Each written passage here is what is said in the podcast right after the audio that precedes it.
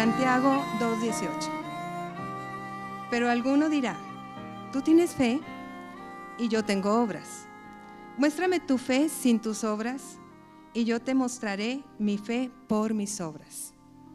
Hermanos, yo he meditado sobre cómo las personas que aún no conocen a Dios, que no lo conocen y no lo tienen en su corazón, y que son buenas personas y hacen buenas obras, lastimosamente no se van a salvar. Es lo que dice la palabra del Señor, ¿verdad? Pero ¿qué de nosotros, hermanos? ¿Qué de nosotros que conocemos a Dios, que lo hemos recibido como nuestro Salvador? Y que nosotros, ¿qué pasa con las obras de nosotros? ¿Qué deben de ser importantes o no deben de ser importantes? Leamos un pasaje de la Escritura para ver qué tan importantes son las obras del cristiano. Podemos leer, por favor, hermanos, Mateo 25 del 31 al 46.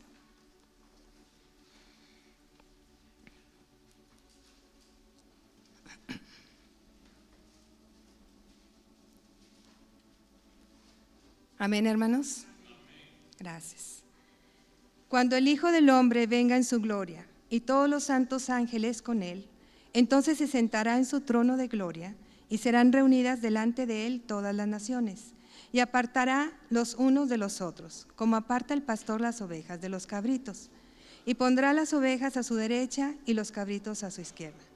Entonces el rey dirá a los de su derecha, venid benditos del Señor, de mi Padre Heredad el reino preparado para vosotros desde la fundación del mundo. Porque tuve hambre y me disteis de comer. Tuve sed y me disteis de beber. Fui forastero y me recogisteis. Estuve desnudo y me cubristeis. Enfermo y me visitasteis. En la cárcel y vinisteis a mí. Entonces los justos le responderán diciendo, Señor, ¿cuándo te vimos hambriento y te sustentamos, o sediento y te dimos de beber? ¿Y cuando te vimos forastero y te recogimos, o desnudo y te cubrimos? ¿O cuando te vimos enfermo o en la cárcel y vinimos a ti? Y respondiendo el rey les dirá, de cierto os digo que en cuanto lo hicisteis a uno de estos mis hermanos más pequeños, a mí lo hicisteis. Entonces dirá también a los de la izquierda, apartaos de mí, malditos, al fuego eterno preparado para el diablo y sus ángeles. Porque tuve hambre y no me disteis de comer Tuve sed y no me disteis de beber. Fui forastero y no me recogisteis. Estuve desnudo y no me cubristeis. Enfermo y en la cárcel y no me visitasteis. Entonces también ellos le, le responderán diciendo, Señor, ¿cuándo te vimos hambriento, sediento, forastero, desnudo, enfermo o en la cárcel y no te servimos? Entonces le responderá diciendo, de cierto os digo, que en cuanto no lo hicisteis a uno de estos más pequeños, tampoco a mí lo hicisteis e irán estos al castigo eterno y los justos a la vida eterna. Serán importantes nuestras obras, hermanos. Pero fíjense cómo Dios dice que tenemos que ayudar al necesitado, el hambriento, el sediento, ¿sí? el desnudo, el que no tiene dónde quedarse. Entonces, nosotros tenemos que ver por los necesitados, ¿sí? Yo digo que sí son muy importantes las obras en nuestra vida, eh, en nuestra vida cristiana. Eh, pero por ejemplo, sé que Dios no necesita de mí para llevar a cabo esas obras. Él en sí mismo es suficiente para llevarlas a cabo, ¿sí o no? Pero ¿por qué necesito yo hacer las obras que el Señor demanda que hagamos? Veamos tantito en otro, en otro pasaje, hermanos.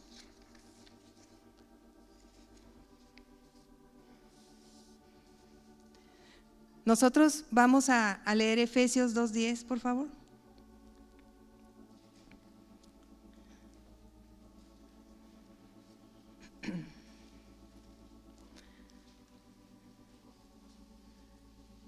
Es maravilloso ver cómo Dios, desde el principio, desde que fue creada la tierra por Él, Él sabía lo que íbamos a hacer en estos días, conocía todo. Él conoce los tiempos, es maravilloso, hermanos. Amén, hermanos, ¿ya lo tenemos? Gracias. Porque somos hechura suya, creados en Cristo Jesús para buenas obras, las cuales Dios preparó de antemano para que anduviésemos en ellas. Dios las preparó de antemano. Él ya sabía que nosotros teníamos que hacer eso. Es algo, es maravilloso para mí, hermanos. He estado meditando en estas cosas, Sí, Dios nos juzgará de acuerdo a cómo hayamos reaccionado ante la necesidad de nuestro prójimo. Porque dice, tuve hambre y no me diste de comer. ¿Cómo reaccionamos ante la necesidad de nuestro prójimo? ¿Sí? Siendo sincera, hermanos, yo sí he tratado de, apoyar a la gente, pero siento que el Señor quiere que lo veamos a Él cuando vemos al necesitado y, y cubrimos sus necesidades. Y yo realmente cuando veo a alguien necesitado, pues yo sé que Dios quiere que lo ayudemos, pero nunca me había puesto a pensar o no lo había meditado hasta ahora que Dios me está dando esto, que debo de ver a Él, debo de verlo a Él en la persona que está siendo necesitada. No sé si alguno de ustedes lo haya experimentado, pero a mí me gustaría poder hacerlo. No ver a la persona, sino ver a Cristo en esa persona y poder ayudarle a Cristo, ¿verdad? porque eso es lo que Él demanda de nosotros. Tuve sed y no me diste de beber. Pero cuando te vi con sed, Señor? No, es que hubo alguien que tuvo sed y no le diste de beber. Y es como si yo hubiera tenido sed y no, y no me diste a mí de beber. Pero hermanos, yo he visto algo muy importante, bueno, a lo largo de mi vida no he hecho muchas cosas, yo lo sé, pero yo sé, bueno, más bien el Señor sabe que sí anhelo con todo mi corazón servir, servirle a Él y ayudar a mis hermanos. Sí lo anhelo, en serio, en serio que sí, Pero lo que he visto en algunas experiencias que he tenido es que Dios toma esas pequeñas e imperfectas obras que nosotros podemos hacer y las transforma en algo hermoso. Y lo he visto, he visto cómo realmente Él hace un cambio maravilloso. Aunque nosotros queremos hacer las cosas bien, pues somos limitados, ¿verdad? Pero el Señor no tiene límites. Él sí puede hacer grandes cosas y toma esas imperfecciones que nosotros hacemos, al menos que yo hago, y las transforma en algo bello, en algo bonito. Y he tenido algunas experiencias que, les quiero comentar pero como les digo, antes de comentárselas, quiero decirles que yo estoy bien consciente que no, es, no soy yo la que hace las cosas, es Dios el que lo hace. es Dios el que motiva a que lo hagamos. Antes de eso quisiera que leyéramos, perdón hermanos, eh, Juan 6, 1 al 14.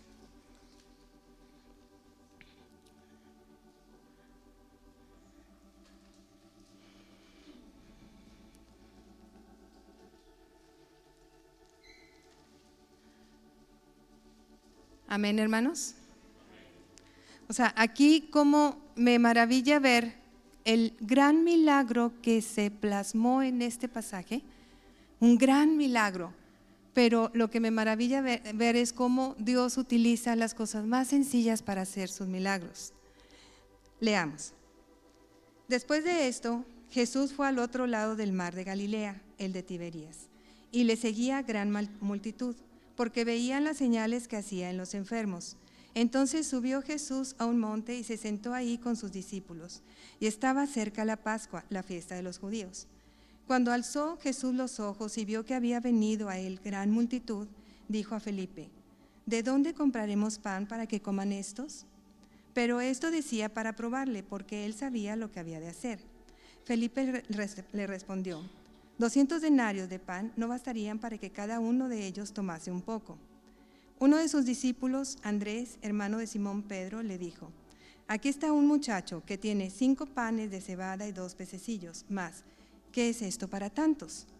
Entonces Jesús dijo, hacer recostar la gente, y había mucha hierba en aquel lugar, y se acostaron como en número de cinco mil varones. Y tomó Jesús aquellos panes y habiendo dado gracias, los repartió entre los discípulos y los discípulos entre los que estaban recostados, asimismo de los peces cuanto querían. Y cuando se hubieron saciado, dijo a sus discípulos, recoged los pedazos que sobraron para que no se pierda nada. Recogieron pues y llenaron doce cestas de pedazos que de los cinco panes de cebada sobraron a los que habían comido. Qué milagro tan grande, ¿verdad, hermanos? Enorme ¿Alguien sabe cómo se llamaba el muchacho que dio su comida? No viene ahí, ¿verdad? No, no, yo lo busqué, no viene su nombre. No viene porque no es para que se gloriara el muchacho, ¿verdad que no? Era para que Dios se gloriara. Entonces, Él prestó eso ¿verdad? Obedeció, entregó esa comida y la gloria fue para Dios. Y es así como debe ser, ¿verdad? Cuando nosotros hacemos algo para alguien, no lo estamos haciendo directamente para la persona, lo estamos haciendo para Dios, ¿sí? Entonces, hermanos, yo quiero platicarles de mis experiencias. Son muchísimo más sencillas que este milagro, obviamente, pero sí, sí veo la mano de Dios en ellas. Veo la mano de Dios verdaderamente, hermanos. Y, y me van a entender por qué lo digo. Mi primera experiencia es la siguiente. Cuando enfermó mi hermana y amiga Patty, nosotros tratábamos de apoyarla de alguna manera. Queríamos ayudarla en todo lo que pudiéramos. Entonces, pues sí, la, apoyábamos en ir, con ella al hospital o cosas así, Pasó el tiempo, ella seguía enferma y cada vez más enferma. Y aproximadamente unos dos meses antes de su partida con el Señor, eh, ella, por ejemplo, yo la visitaba al hospital, teníamos un tiempo devocional pequeño, no estoy diciendo que muy grande, alabábamos al Señor, cantábamos, leíamos la palabra y luego platicábamos. Y un día me dice, platícame cosas bonitas. Y yo, Señor, yo quiero platicarle cosas bonitas, pero ¿qué le platico? Ayúdame, Señor. No sabía yo qué platicarle, pues le platicaba mis hijos, la escuela, los alumnos, esto, lo otro, y, pero pues este, no sabía qué otras cosas bonitas, pero el Señor sí sabía. Entonces, un día de esos, más o menos en, ese tiempo, eh, me asomé a ver el limón de, de mi casa que está nada más abriendo la ventana digo, abriendo la ventana del cuarto, sí. Y en el limón había un nido de colibrí. Un nido de colibrí eh, tiene el tamaño de un cascarón de huevo aproximadamente. Es pequeñísimo, es una cosa, parece muy insignificante. Eh, la hechura del nido me, me, sorprende, hermanos, a mí, bueno, me gusta mucho ver la naturaleza de Dios y me sorprende cómo la pajarita sabe en qué momento empezar a hacer el nido. Y cómo eh, cada, cada tipo de ave tiene un nido diferente también. Este nido por dentro estaba terso, blanco, limpio, por fuera un montón de palitos y de cosas así. Y bueno, todo lo que yo veía en el nido, en el pajarito y en, y en, la mamá, porque hubo nada más un pajarito que sobrevivió, eran dos huevecitos, pero nada más sobrevivió un pajarito. Y yo podía ver cosas diferentes cada vez que tenía oportunidad de asomarme a ver el nido. Otra de las cosas que me llamaba la atención de esa pajarita, específicamente esa pajarita, porque después tuvimos más pajaritos y no volvió a pasar lo mismo. Cuando yo salía a la cochera y eh, tomaba, o sea, me metía al carro, la pajarita iba y se quedaba ahí en la ventana, aleteando así un buen ratito y ya se iba. Y yo le decía, sí, sí, yo te cuido tu bebé. Yo no sabía si era eso lo que me quería decir, ¿verdad? Pero, pero era era una cosa impresionante y todo lo registraba y se lo llevaba a Patty. Todo le platicaba, le tomaba fotografías, eh, era así y yo notaba que Patty se emocionaba. Y o sea, eso me gustaba, ¿verdad? Que ella estaba muy emocionada. Y recuerdo que decía, qué hermoso, qué hermoso, qué maravilloso. Ella veía a Dios ahí. Y estoy segura que así era. Y e, eso me, me, impacta, me impacta de alguna manera porque después pasó el tiempo, como les digo, eso fue unos dos meses antes de su partida. Ella partió con el Señor, recuerdo que creo que fue un lunes, el martes se le enterró y el miércoles em, estaba yo en la cocina y mi hijo, uno de mis hijos me dice, mamá, ya se fue el bebé del nido. No es cierto, hijo, sí, ya se fue, mamá. Ay, mijito, es que se posa en ramas cercanas y luego regresa. No, mamá, ya no está, ya se fue. Entonces en eso llega la pajarita, se queda más tiempo de lo que normalmente se quedaba, como que se estaba despidiendo y se fue. Entonces definitivamente Dios hizo ahí un milagro. Sencillo, pero hizo un milagro. Es maravilloso mi Dios. Más adelante eh, la otra experiencia que quiero comentarles eh, se trata, bueno, quiero comentarles algo previo a ello, porque creo que tiene un poco de relación. Yo estaba eh, supliendo a un maestro en una secundaria de gobierno Entre las materias que daba el maestro era llevarlos a la clase de computación. Eh, me imagino que han de saber que yo de computación no sé mucho. Entonces llevaba a los niños al tercer piso, era un salón muy amplio y estaban todas las computadoras y la mayoría no funcionaba bien. Yo no sabía cómo repararlas, entonces pensé, Señor, pues ¿qué hago? Y bueno, ustedes saben, me gustan las matemáticas, empecé a, hacerles ejercicios de matemáticas, de, español y que esto y que el otro, pero al principio sí estaban como que entusiasmados, pero luego como que se aburrieron, no entiendo por qué, pero bueno, se aburrieron.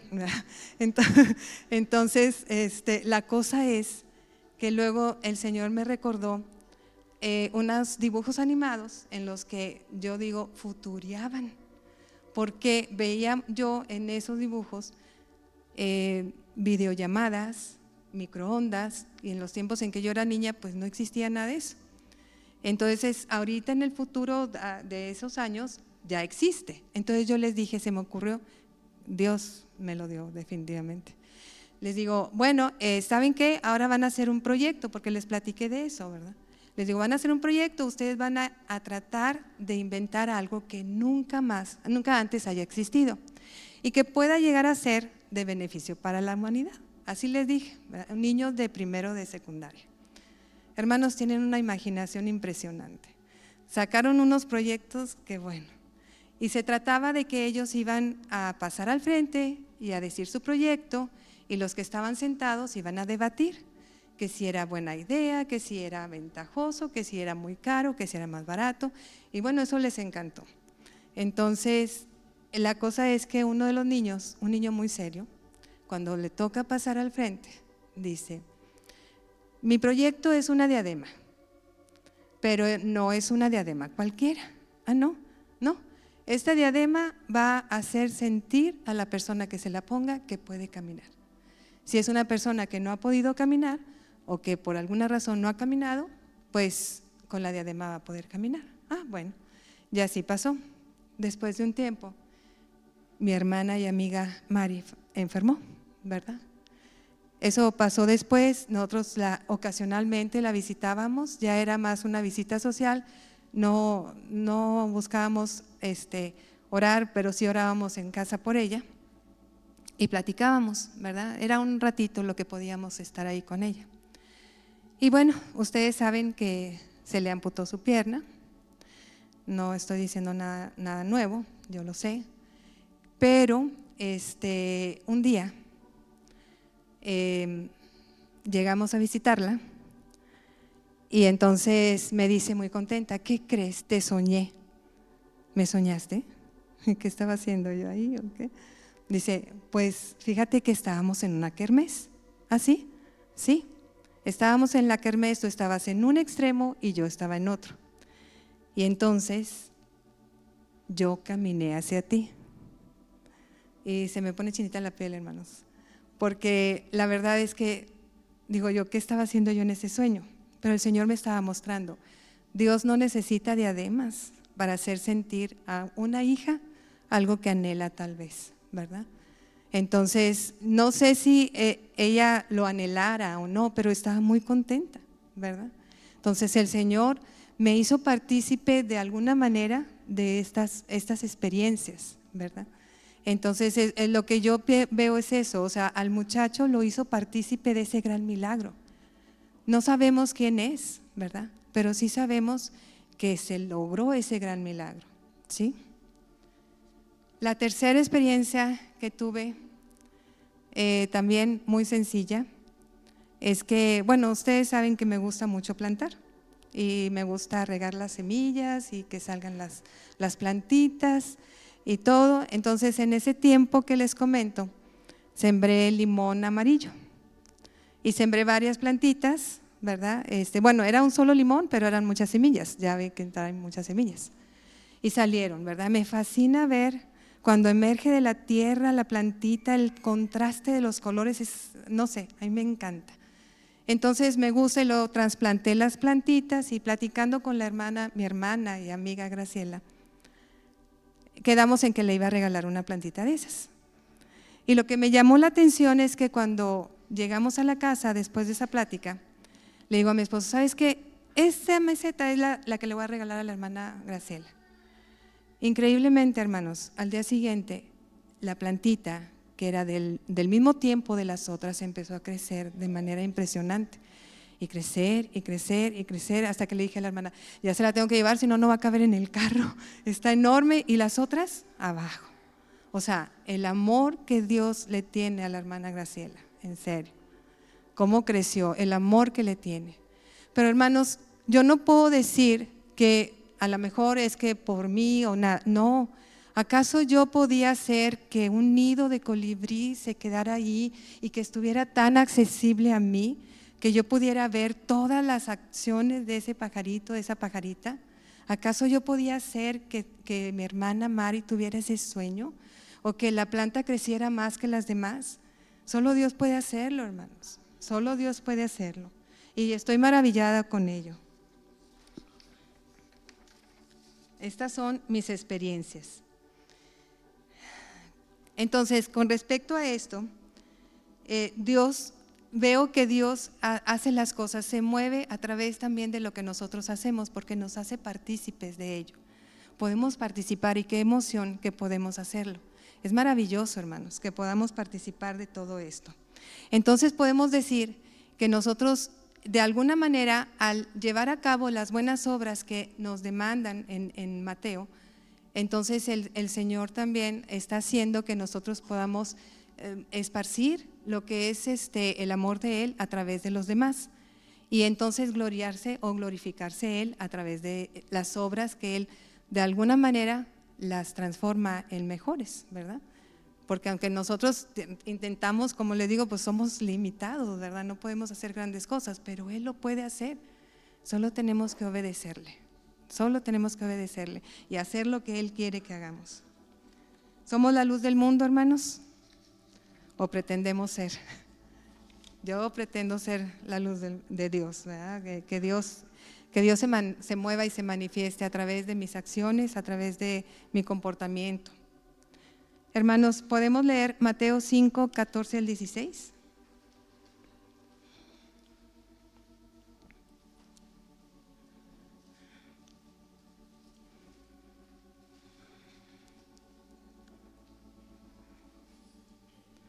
Amén, hermanos.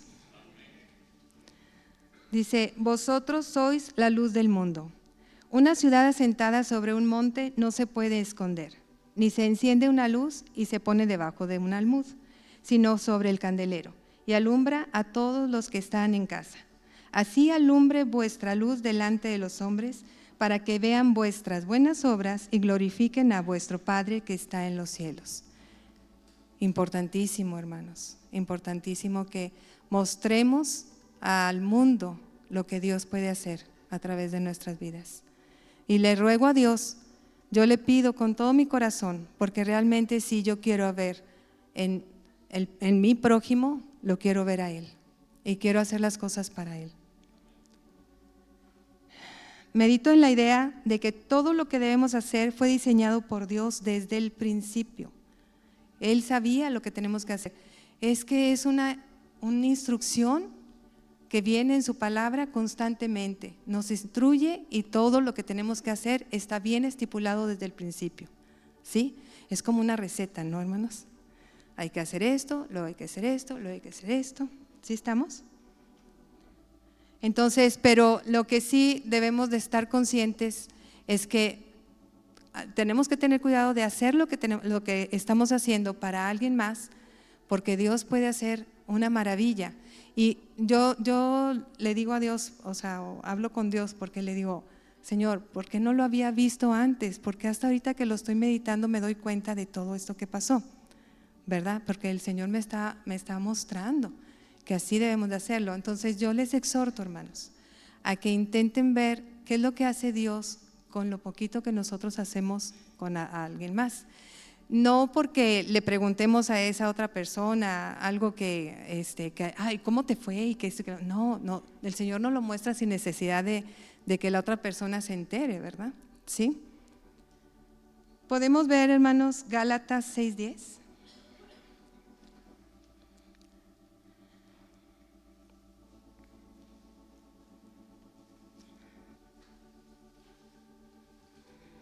Amén.